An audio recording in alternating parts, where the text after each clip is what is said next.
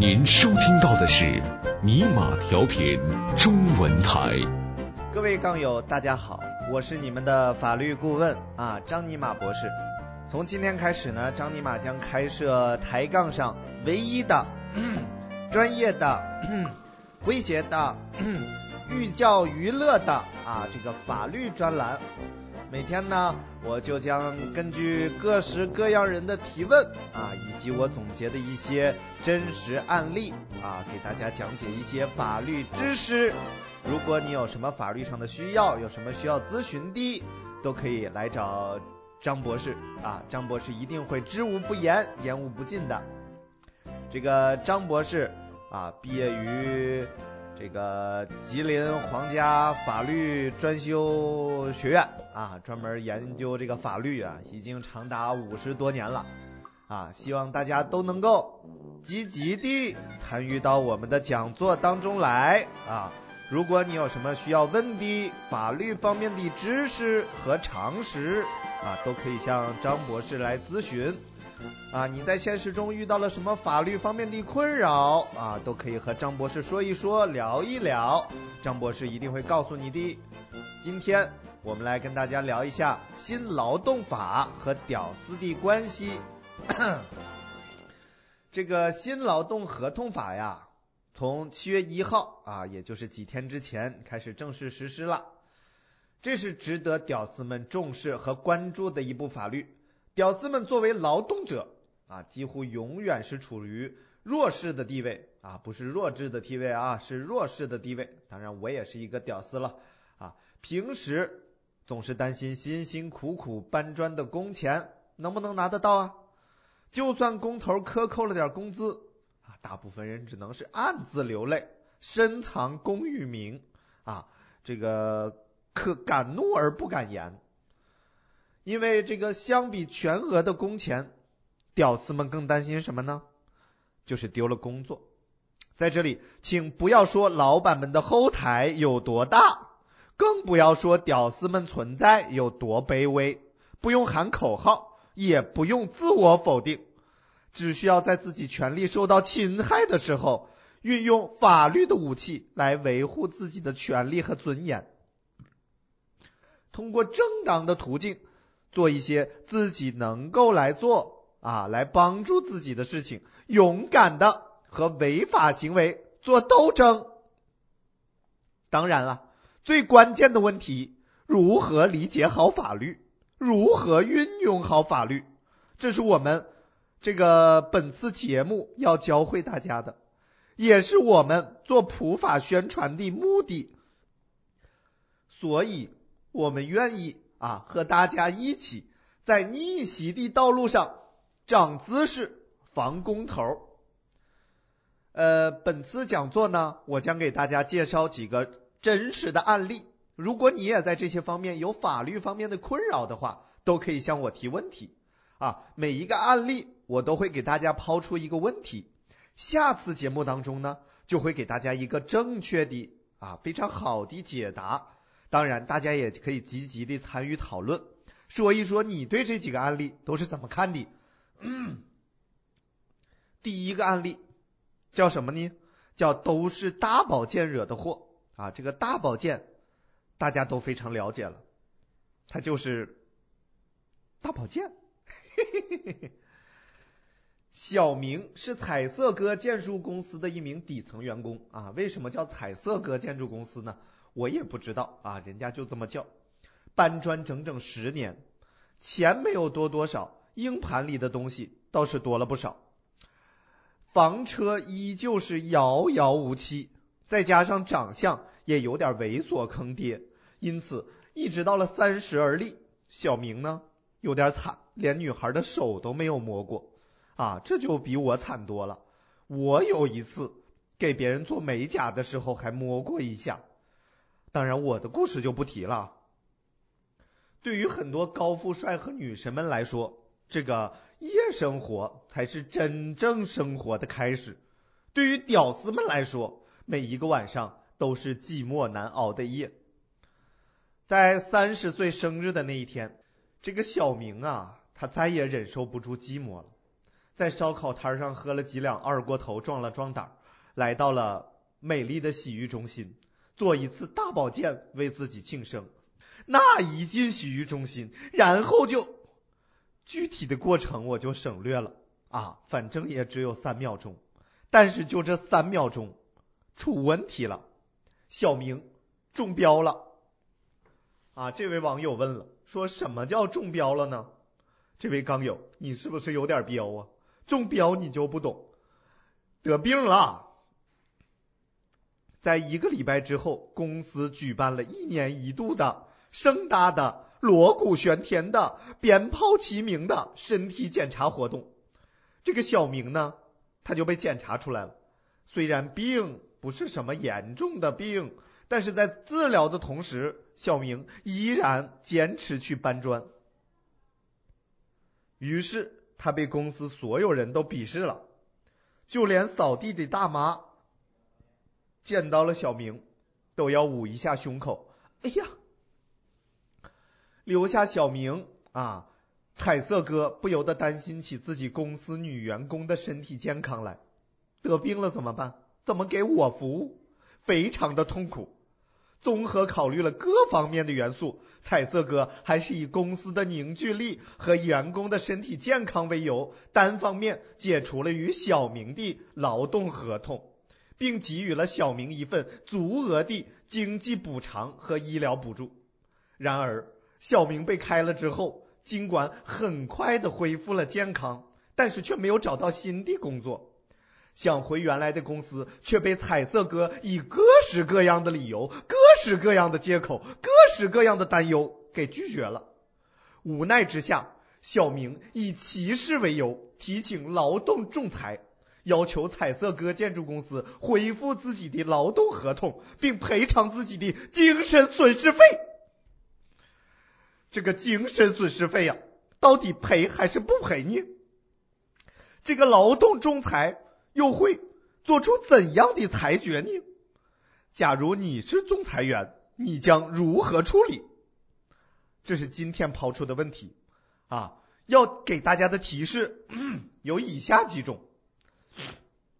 本案主要涉及的问题一共有五大方面：第一，员工非工伤、非职业病的医疗费由谁来承担？第二条。用人单位单方面终止劳动合同的条件是什么？彩色哥开除小明是否法于法有据？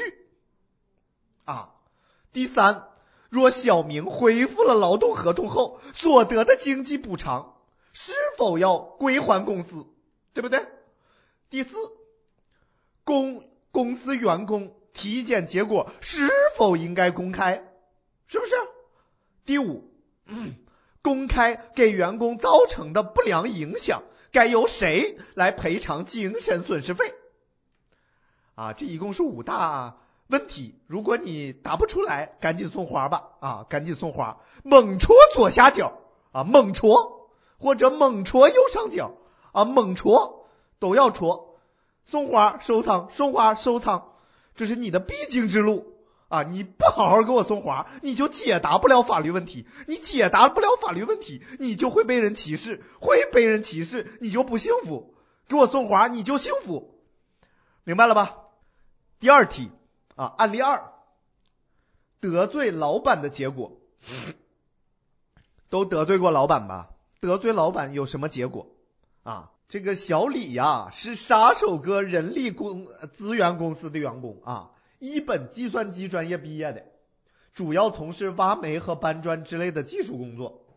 在这样的劳务派遣公司里呢，底层员工必须与管理层搞好关系。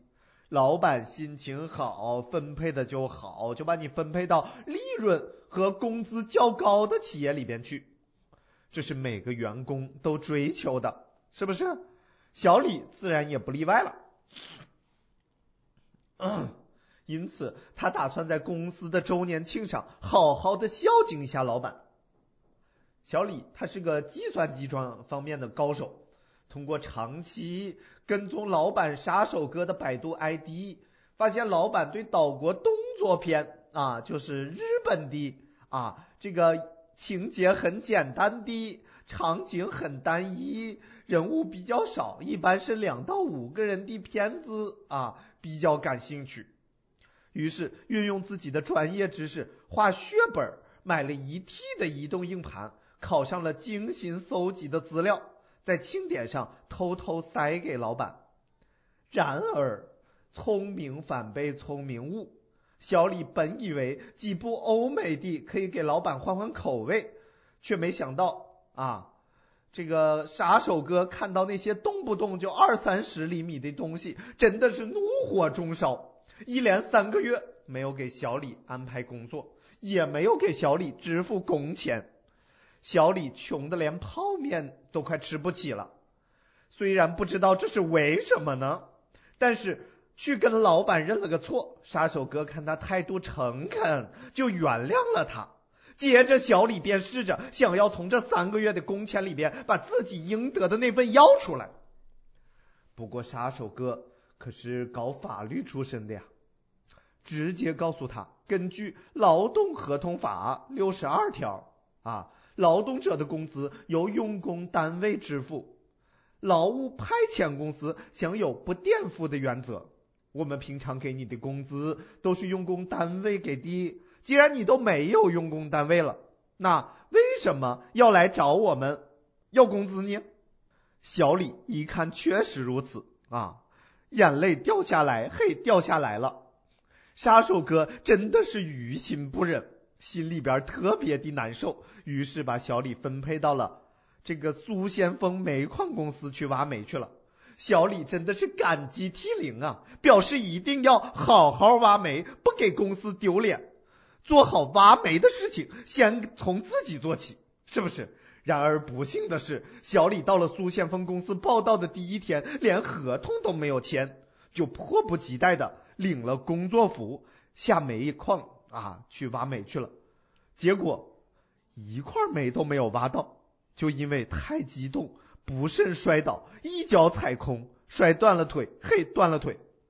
小李认为这是工伤，想让苏先锋承担医药费，但苏先锋以未签订劳动合同为由，啊，且小李原先的公司做出了实质性没有为公司做出实质性的贡献为由，不承担小李任何的费用，更不承认小李是自己的员工。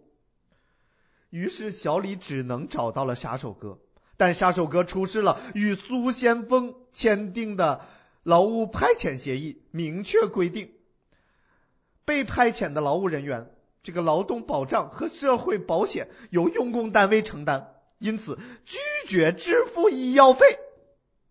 如果你是小李，你该怎么做？你该找谁要？你该找谁解决你的问题儿？啊，这个又是给大家抛出的问题啊。本案涉及的主要问题有三大方面：劳务派遣公司的派遣员没有工作的时候，工资怎么支付？杀手哥的说法是否正确？第二，以实际用工为准，还是以劳动合同为准？苏先锋说的有没有道理？第三，被派遣员工受伤由谁来承担？啊，由谁来承担？由谁来承担啊？承担这个问题又抛给大家了啊！这个如果你还是答不出这些问题来的话呢，请猛戳屏幕左下角送花，并且猛戳屏幕右上角的桃心儿，收藏本法律频道。你不收藏我的法律频道，你就不懂法律知识；不懂法律知识，你就会吃亏；你吃亏，你就不幸福；不收藏我频道，你就不幸福。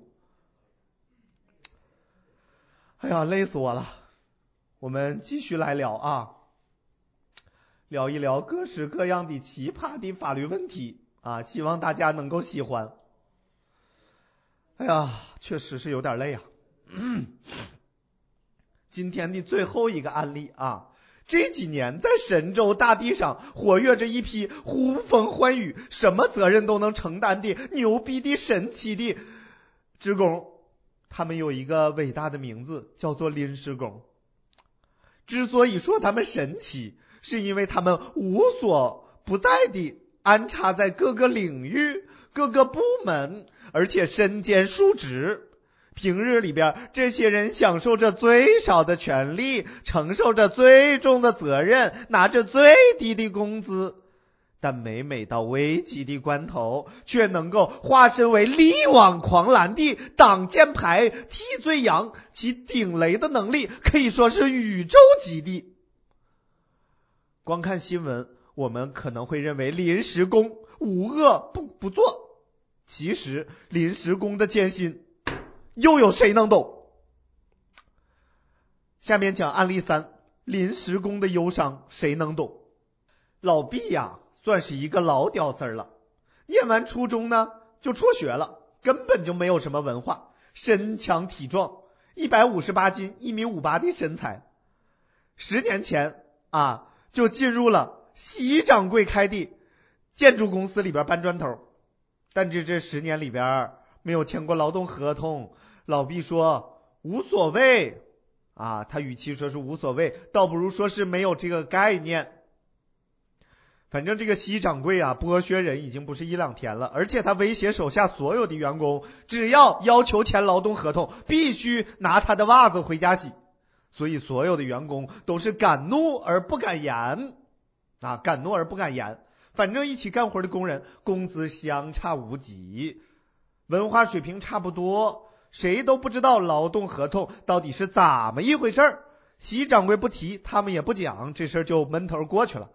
但是最近有一件事儿，着实让老毕呀郁闷不已。因为公司人手比较欠缺，老毕去公司另外一片一片工地上去帮工，那里认识了一个叫小周的年轻员工，每天和老毕见面就打招呼，都会说：“哎，不错，哎，这个屌，超屌的。”老毕活了大半辈子了，还没有人这么当众啊，这个开自己身高的玩笑。啊，说什么矮油不错呀。更令人郁闷的是什么呢？这个小周还是本科学历，是个文化人，而且脑子也不灵光，也灵光啊，也灵光。每次干活的时候，都拿自己的这个呃一个山寨手机大放双截棍。啊！快使用双截棍，干哈呢？干哈呢？东亚病夫的招牌已被我一脚踹开。嗯呐，咋地？快使用双截棍。嗯呐，咋地？快使用双截棍。如果我有轻功飞檐走壁，是谁在练太极？风生水起。你要问我干哈呢？麻了屋的告诉你，我在练武呢。嗯呐，咋地吧？说了半天怪累的，赶紧回家歇着吧。就放这双截棍啊。居然使整个工地工作效率提高了一倍。彩色哥相当的欣赏小周，据说小周干了一个礼拜之后就签了一份无固定期限的劳动合同，工资是老毕的三倍还多。这下老毕想不通了，就算这个小周放了个破音乐可以提高劳动效率，但论资排力，自己还是比他高的很多的嘛。怎么说也搬了十年的砖了啊！而且小周个人效率不高啊，老毕一天搬三十车，小周一天最多撑死十车。而且同样是搬砖，就算他有文化学历高，但工资也不至于高的那么多呀。老毕找到了公司人事处的这个维瓦啊，维瓦拿出了一份名单，老毕发现。自己只是一个连劳动合同都没有签的临时工，而小周已经是正式工了，待遇简直是天差地别。老毕问维瓦：“自己为公司干了十年，为什么不能转正？”维瓦拿出了一份公司人员招聘简章，上面赫然写着：“本公司员工要求高中以上学历，不能转正是符合规定的。”最后，为了安慰老毕，这个维瓦还很人性化的赠送了老毕一张丧尸图。如果你是老毕，你该怎么做啊？本案主要涉及两大问题：临时工与正式工的工资待遇是否应该有差别？差别到底有多大呢？第二，劳动合同未订立，劳动者该如何维权？用人单位该如何？呃，承担何种责任？是不是啊？这都是问题。所以，请猛戳屏幕左下方的小花，以及屏幕右上角的白色的桃心儿，把它点亮啊，收藏我的频道，不收藏我的频道，你就不懂法律知识，不懂法律知识，你就会吃亏，你吃亏了，你就不幸福，不收藏我频道，你就不幸福。